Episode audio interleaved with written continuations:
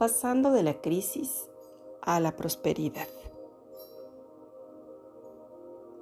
Nacemos en un cuerpo con más de 100 mil millones de neuronas, cada una con una capacidad de almacenaje mayor a un procesador comercial de cualquier equipo de cómputo que tú puedas imaginar. Así es que el cerebro durante la vida procesa alrededor de 3 millones de estímulos por segundo, tan solo para mantenernos despiertos. Consciente a tu cerebro, dedícale unos minutos de concentración en silencio, etc.